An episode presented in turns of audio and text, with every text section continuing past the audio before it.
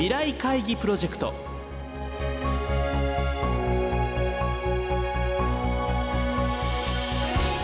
この番組は「世界を変えよう」をキーワードに未来に向けたさまざまな課題を企業のトップが提示し皆さんと共に解決策を考える日本経済新聞未来面の紙面と連動したプロジェクトです。今回ご登場いただくのは先週に引き続き三井造船株式会社田中隆夫代表取締役社長です。先日都内で行われた田中社長へのインタビューの模様を2週にわたってお送りしていきます。前編となる今週は海洋開発におけるリーディングカンパニーとしての取り組みと今後の展開について伺います。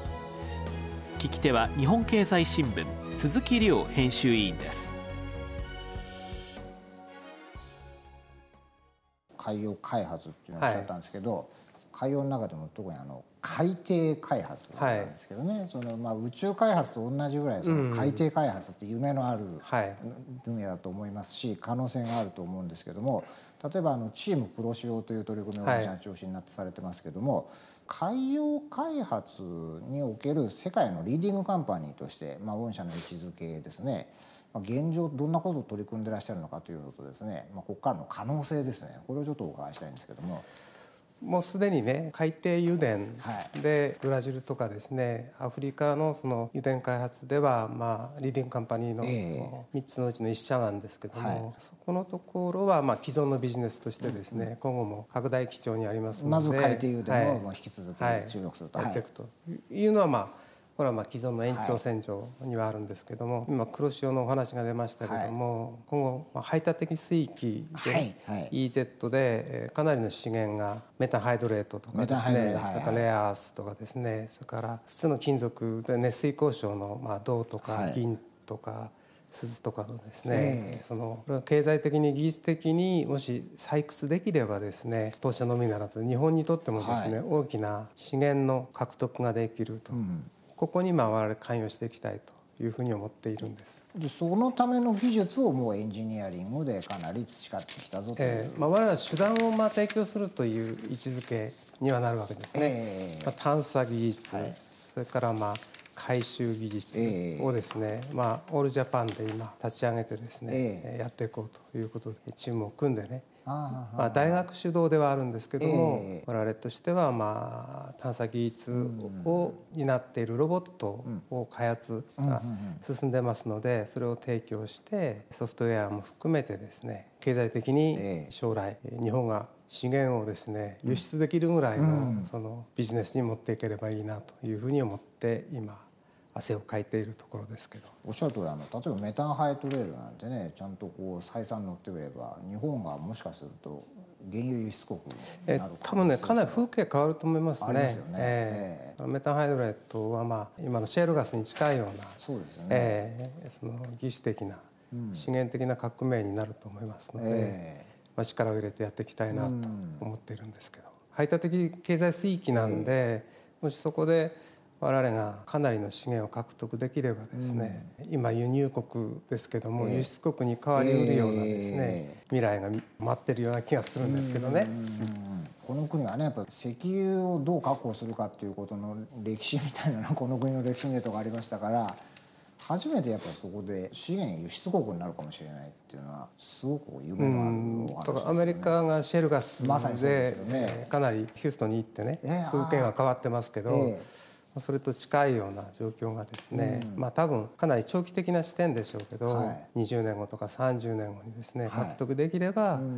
かなり変わるというふうに考えてるんですけど、うん、でそれに参画したいなということなんですけどね。20年30年ぐらいでいけるんじゃないか経済的にはね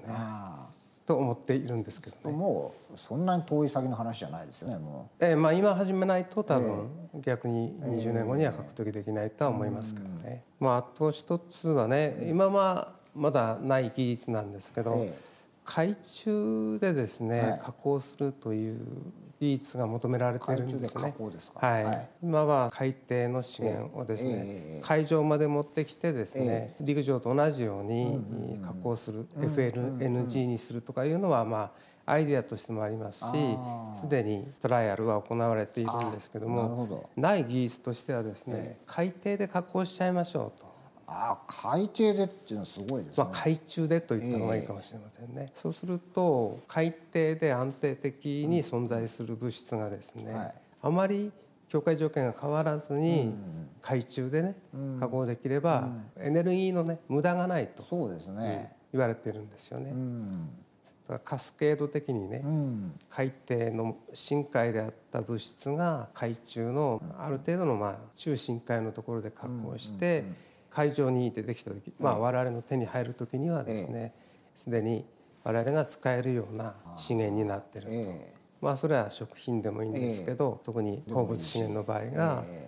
特にメタンハイドレ的ハイドレート的なものはですね、非常にバランスがいいんですよね。あなるほどなるほど、エネルギーを二次加工的にね新しいエネルギーを付加しなくてもですね自然とエネルギー順位からいってですね、順序よく階段を降りてくると。もしくは階段を上がってくるといった方がいいのかもしれませんけど、我々の手に入ってくると、そういった仕組みの中に我々の技術が生かせればいいなというふうに思っているんですけど、はい。いわゆるシェールなんかよりも、まあ、手間はかかんないコストかかんないで質の高いエネルギーが手に入る。そういう可能性を秘めたのがメタンハイドレートだっていうことになりますと思っているんですけどただ埋蔵量もね今、あの定かではないというところもあるんですけど、全体でどのぐらいなその量があるかということはこれからの探査になると思います。はい、ただそれはまあ探査技術に通じるお話ですので、まあ、今後シェルさんのね、面白いトライアルとして設計コンクールに参加しようということではあるんですけど、まあ、それが先に回転資源にこだわりますとですね、まあ、いろんな鉱物資源を探査したりですね回収したりする技術に多分つながっていくんだとは思うんですけど。今週は三井造船株式会社田中隆夫代表取締役社長へのインタビューの模様をお送りしました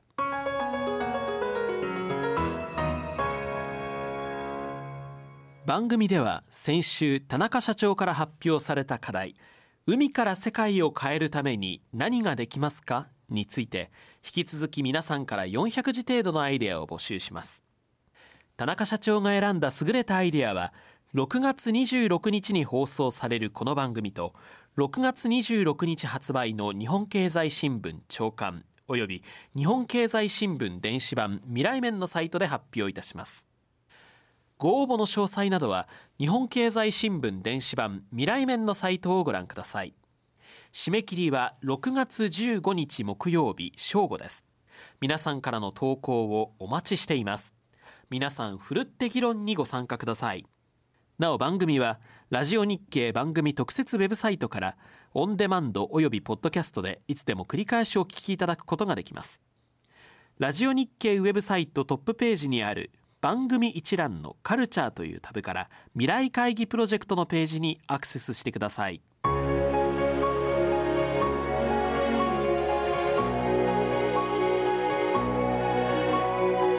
未来会議プロジェクト。来週は三井造船田中社長へのインタビュー後編をお送りします。